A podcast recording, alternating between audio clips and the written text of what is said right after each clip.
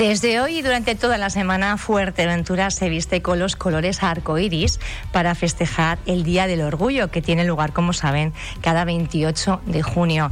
Esta noche, en colaboración con otras entidades, se procederá a un encendido en el Cabildo de, Fuerteventura y a partir de ahí comienza ese completo programa de actividades que vamos a conocer ahora con Marta Caballero. Ella es la nueva técnica de educación de Altijay. Buenos días, Marta. Hola, buenos días, Pia. ¿Qué tal? Bueno, ¿cómo estamos? Bien, con todo preparando, entiendo, los, los últimos preparativos, ¿verdad? Para que todo salga como tiene que salir.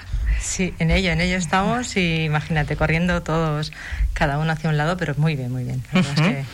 Bueno, empezábamos eh, con, con, el encendido esta noche a las 9, ¿verdad? Esta noche a las 9 tenemos el encendido y presentamos allí la programación semanal, que vamos a tener una, una cantidad interesante de, actos. Y allí luciremos, eh, presentaremos las camisetas que, que, tenemos patrocinadas por el, el, Patronato de Turismo, que este año ya vamos de la mano hacia la manifestación estatal.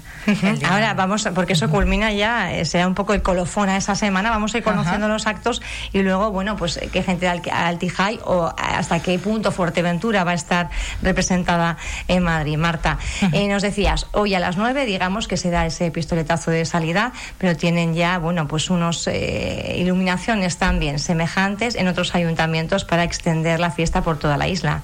Sí, sí, sí. Haremos eh, iluminación en, en Puerto del Rosario, en Coralejo, en La Oliva, en Lajares en, Puerto, en, en, Pájara, en el pueblo de Pájara y en Morrojable. Con días 24, me parece que es en Puerto. Del 24 al 29 tenemos el, el fotocol aquí en Puerto y la iluminación. Tenemos que, bueno, la iluminación se inaugura esta noche, pero a partir del 24 por, desde las 9 hasta las 12 laguna que tendremos un, un apagado para mantenerla eh, la idea de, no contaminar en exceso por la noche con tantas luces y por la mañana se volverá.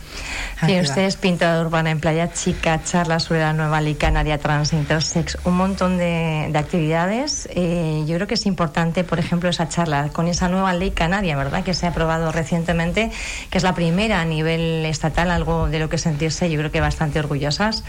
Eh, cuéntanos un poco quién la va a desarrollar, dónde va a ser. Efectivamente, el miércoles 23 a las 6 de la tarde tenemos la charla en el conservatorio eh, sobre la nueva ley trans e intersex y para ello tenemos aquí a Sergio Silverio, es el presidente de Diversas Tenerife, a Emma Colau de Cual LGTB de, de, Gran Canaria y de Sire Chacón, que es nuestra presidenta. Entonces, allí, pues en ese, en ese conversatorio que tendremos, esa charla que tendremos, eh, podremos conocer y profundizar, e incluso nosotras conocer también un poquito más uh -huh. de qué trata y cómo se ha llegado hasta aquí, ¿no? Conseguir ese, ese paso del que estamos tan orgullosas. Porque ha sido una lucha dura y sí que otras veces que hemos entrevistado a miembros del colectivo nos han advertido de que las cosas, bueno, pues pueden cambiar, que no todo está conquistado ya para siempre, sino que hay que de alguna forma, bueno, cuidarlo también, ¿no? Veíamos eh, recientemente en la investidura de Díaz Ayuso, eh, precisamente, bueno, pues por parte de una formación, por parte de Vox, que supeditaban el apoyo a que se derogaran todas estas leyes que ha conseguido el colectivo. Eh, ustedes, eh, bueno, pues no sé cuál es un poco su, su análisis de, de este hecho. Bueno, afortunadamente partimos desde, desde la ley de aquí de Canarias, ¿no? esta nueva ley que tenemos trans intersex, que se ha aprobado por unanimidad, ¿no? de lo cual estamos eh, súper agradecidos y súper contentos porque realmente, o sea, eh, en su momento hicieron unas manifestaciones brillantes cada uno de los miembros de, del gobierno de aquí de Canarias, con lo cual dice que vamos avanzando y que prácticamente los frenos que nos vayan apareciendo los iremos solventando porque la sociedad madura, avanza y, y, estos intentos de retrasos y intentos de bloqueos se, se neutralizan y, y, solamente manifiestan que, existe, existe, que sigue existiendo una LGTBI-fobia, con, la, con lo cual sigue existiendo también una cantidad ingente de, de, manifestaciones en pro de la libertad y en pro de la, de la evolución y de la madurez de la sociedad. ¿no? Para eso, por, por eso mismo, justamente estamos tan agradecidos a la nueva ley y a y a todos los que han trabajado por ella y que continuamos trabajando para poder para poder seguir avanzando vaya. Canarias es de alguna forma bueno un referente ¿no? en, este tema a la hora de conquistar derechos sociales eh, del colectivo más que ninguna otra comunidad de momento en todo el territorio Sí, sí, sí. En eso somos pioneros y la verdad que eh, es, un, es un gusto seguir aprendiendo y seguir trabajando. Y por eso mismo justamente eh, sigue existiendo la necesidad y, la, y, el, y el, gran disfrute de que eh, se pueda celebrar la festividad del orgullo, no solamente como una fiesta, sino como Oye, seguimos ahí. Reivindicativa. seguimos ahí, seguimos en el apoyo, en la unidad, ¿vale? Cada uno con su con, con la diversidad y con, con, el efecto que en que las vidas de cada uno tenga, pero sigue teniendo un motivo, no solamente la festividad, el que el que celebremos el Día del Orgullo o la semana ya del Orgullo, el programa, ¿no? y, es importante además, yo quería recalcar eso, que no hay que dar las cosas por hechas, sino que, bueno, pues hay que seguir todavía avanzando en, esta, en este sentido, más ahora que que, bueno, de alguna forma somos referente, ¿verdad? Para que tomen nota ahora en, el resto de, comunidades también. Bueno, van a celebrar ustedes una cena con orgullo, también una cena tradicional. El año pasado creo que quedó interrumpida también por el tema de la COVID, como muchas otras cosas, pero este año se recupera y con ganas. Y con muchas ganas, la verdad es que sí. Mira, el, el sábado a las siete y media queda todo el mundo invitado para, para venir a cenar al Mirador. Es una cena con orgullo en la que tendremos eh, no solamente Em, sorpresas, un espacio familiar y donde los peques y las peques están totalmente eh, invitados y serán muy bienvenidos. Y tendremos actuaciones también con lo cual y con las ganas de que todo el año que llevábamos esperando que llegue el momento llegó entonces aquí estamos eh, con los brazos abiertos para para celebrar. Hay otra de las cuestiones también que me ha llamado bastante la, atención, es esa firma prevista con esa firma convenio con el Servicio Canario de Salud. Eh, ¿En qué línea está este convenio? Bueno, en seguir trabajando eh, para el apoyo para cualquiera de las atenciones, urgencias, protocolos, eh, pruebas que se tengan que hacer. Eh, el, pruebas VIH, por ejemplo, que pruebas rápidas que hacemos nosotras. Confidencial. Tenemos un servicio que atiende no solamente bueno la salud, la educación, la prevención y todos los protocolos que se puedan activar para atender al mayor número de personas que asisten a nuestra a nuestra sede buscando ayuda de todo tipo. Entonces, el Servicio Canario de Salud, igual que las instituciones. De verdad que estamos muy, muy agradecidas a todas las instituciones, ayuntamientos, cabildo y al Servicio Canario de Salud sobre, sobre todo por el apoyo y la gestión que hacen con, con nosotros ¿no? para, para, llegar al mayor número de, población. Marta, esa, esa lectura del manifiesto, el día propio del orgullo, eh, un poco cuáles van a ser esos puntos, qué es lo que se va a, qué es lo que se va a reivindicar en, en esta edición. Bueno, pues ahí eh, realmente el, seguir trabajando, el seguir avanzando en que cada vez estamos más fuertes, la, sociedad en general, cada vez estamos entendiendo más que la convivencia dependerá solamente de, la actitud que tomamos con el de al lado, ¿no? Y, la ley, por ejemplo, la presentación que hemos podido hacer de, la ley trans intersex, que como es un, un paso importantísimo para que cada uno entienda la vida como como un camino, como un tránsito alegre y que realmente pues todas estas circunstancias las podemos superar. Y, superamos juntas. Se pueda manifestar y ser como se, que realmente se sienta, ¿no? Sí, efectivamente. 3 de julio, manifestación estatal. Decía usted que eh, esta noche vamos a conocer esas camisetas patrocinadas por el Patronato Insular de Turismo de, Fuerteventura para lucirlas ahí en la capital. En la capital y además vamos de la mano, o sea, es que eso es eh, un paso súper bonito en la unión de las instituciones con, con todas las organizaciones que, que apoyan a la sociedad ¿no? y que estamos aquí como representantes, pero a la vez como vida propia de la sociedad. ¿no? Ahí yo no sé si hay algo más, alguna carroza que se estilan tanto o este de momento va a ser más sorpresas estamos... Pero será más modesta y entiendo además con todo el tema de los protocolos pues que todavía estamos un poco constreñidas. Sí, esa gestión claro es diferente a como se ha hecho anteriormente siempre, ¿no? Porque ahora mismo las, las condiciones van a ser totalmente distintas, pero esas sorpresas no las guardan para, para ese momento que va a ser súper divertido. ¿Cuántas, ¿Cuántas personas vais a ir? Del colectivo, como poco, la junta directiva van a ir en conjunto, en equipo. Y creo que entre 8 o 10 personas de, que yo conozca, que yo sepa, ¿eh? que seguro que hay más que... Que se vayan animando, de aquí todavía al 3 de julio hay tiempo, ¿no? Si alguna persona está interesada en formar parte de esa comitiva y tener esa presencia, llevar el nombre de Fuerteventura a Madrid, además el día de los colores eh, arcoíris, bueno, ya sería un poquito posterior, el 3 de julio, pero es un buen momento para estar ahí, además eh, Fuerteventura y Canarias, con esa ley trans e intersex, se convierte en referente. Marta, hace poquito tiempo que llevas en Altijay.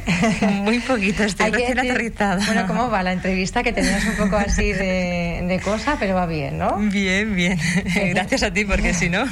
Recién aterrizada, Marta, decías eh, cuáles son un poco las líneas de trabajo que, que, vas a seguir, dónde crees que hace falta un poquito de pedagogía, en qué ámbitos hay que incidir un poco más.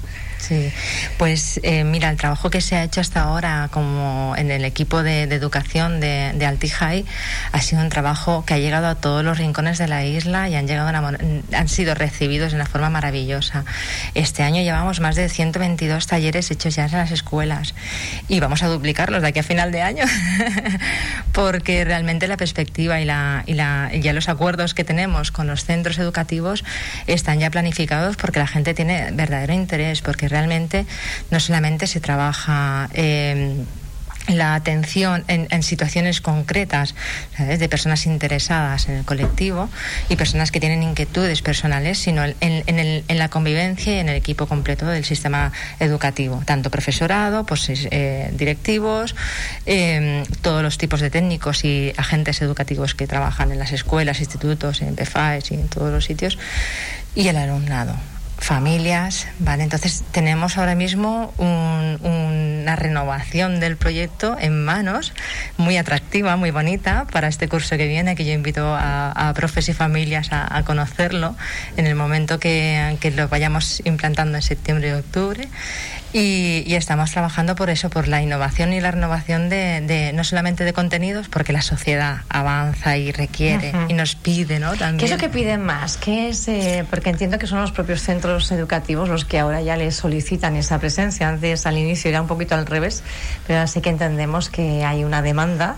¿Y cuál es un poco, en qué, cuáles son los aspectos en los que más les piden incidir? Sensibilización en la convivencia sensibilización, el hecho de que se, esas barreras que hay eh, culturales, ¿no? O, esos miedos que, que, tienen a dar un paso eh, adultos y pequeños, eh, y la formación de formación profesional, que ya son, son adultas que se están, que se están formando, en la convivencia, que se puedan entender, que para cada uno pueda entender lo que, lo que es una identidad sexual o lo que es una identidad de género, lo que es cada uno de los aspectos y los matices, ¿vale? Que al final no son no solamente es la diversidad lo que lo que se da en las clases. Hay diversidad cultural, hay diversidad de sentimientos, de, de sentido. O sea, que realmente no trabajan solo la diversidad sexual, sino la diversidad en todos los ámbitos. En todos los ámbitos. Y, y, el, y el parecido, ¿no? O sea, realmente el que seamos similares en sentimientos, en emociones, en necesidades,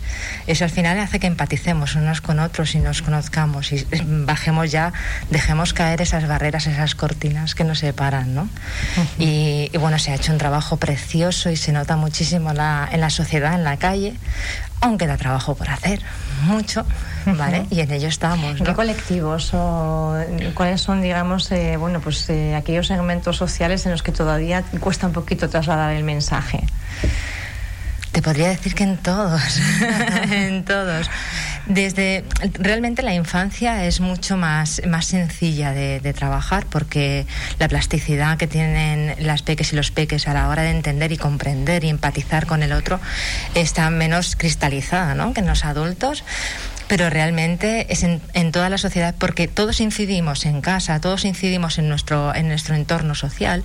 Entonces, eh, podríamos decir que ellos son más son los que facilitan ¿no? en nuestro la comprensión de, la elección que tenemos cada persona ellos van a facilitarlo pero por ejemplo en la sociedad adulta eh, nosotros estamos haciendo talleres en, residencias escolares en PFAES formación profesional en los centros de, educación de profesorado en los CEP de la isla en las instituciones cada una que lo, que lo demanda ahí estamos porque creemos que contra más acceso tengamos a la sociedad, a la sociedad, perdón, em, más fácil va a ser que cada uno se relaje y pueda disfrutar de esta vida, ¿no? Y pueda vivirla y compartirla con el de al lado.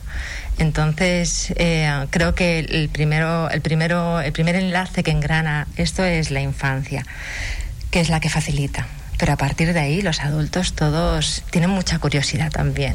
¿Y rechazo todavía hay algún segmento? Porque sí hemos escuchado anteriormente en algún centro educativo, bueno, pues algunos padres o madres que no les permiten a sus hijos eh, acceder a, este conocimiento o a esta formación. ¿Eso sigue existiendo? ¿Todavía hay trabas, digamos, más de índole quizá cultural? Claro, exactamente, y por eso seguimos ¿no? ahí. Si no existiese, no tendríamos razón de ser, pero sí existimos, porque sí existen eh, todavía miedos, límites que pueden, que pueden hacer ¿no? que, cualquiera de las personas en las que convivan pues puedan estar sufriendo una situación desagradable ¿no? sobre eh, ataques o discriminación de cualquier tipo, ¿no? LGTBI-fóbicos. Entonces, para eso estamos, para eso, para intentar limar todas esas asperezas, siempre con la comprensión, el diálogo. No pretendemos imponer nada, pretendemos siempre desde la pedagogía y desde el amor puro, vaya, llegar a donde tengamos que llegar. Y si hay gente que em, realmente tiene resistencias y, y vuelca esas resistencias en la convivencia con el otro, intentar por lo menos que el otro tenga herramientas para defenderse de ellas, ¿vale? Para transitarlas sin que les afecte demasiado, para poder eh, gestionarlo y hasta que esa persona realmente deje de afectarte, ¿no? Y si esa persona no quiere eh, eh, entrar en esos procesos, también es libre de, poder entenderlo, pero que afecte lo menos posible. Afecte lo menos posible y como poco, ¿sabes? siempre buscamos el, el hecho de que, de que se difuminen esos ataques, ¿no? que desaparezcan esos ataques. Ahí tenemos al colectivo Altijai eh, poniendo hoy esa, esa iluminación para teñir de colores arcoíris toda esta semana en Fuerteventura, el 3 de julio en Madrid y mientras tanto, ya nos lo decía a lo largo de 2021, 2021, eh, más de 200 talleres al final cuando culmine ¿no? este año. Eh, la verdad es que es mucha la labor que hacen. Muchas veces no, no se ve. Aprovechamos días como el orgullo o algún caso pues puntual que, pueda existir de maltrato u otros hacia este colectivo para llamarlos y, entender un poco lo que están haciendo a su punto de vista. Pero es verdad que hay que dar cuenta también de toda esa labor pedagógica que está bueno pues aportando granitos de arena a esa convivencia al final a ese espacio común que compartimos todas las personas y que es verdad, lo decías de una forma muy sencilla, ¿no? Eh, vamos a relajarnos y vamos a disfrutar de esta vida que es lo único que tenemos. Marta Caballero, un placer. Gracias por estar con nosotros esta mañana en Radio Insular. Muchísimas gracias a ti, Priya.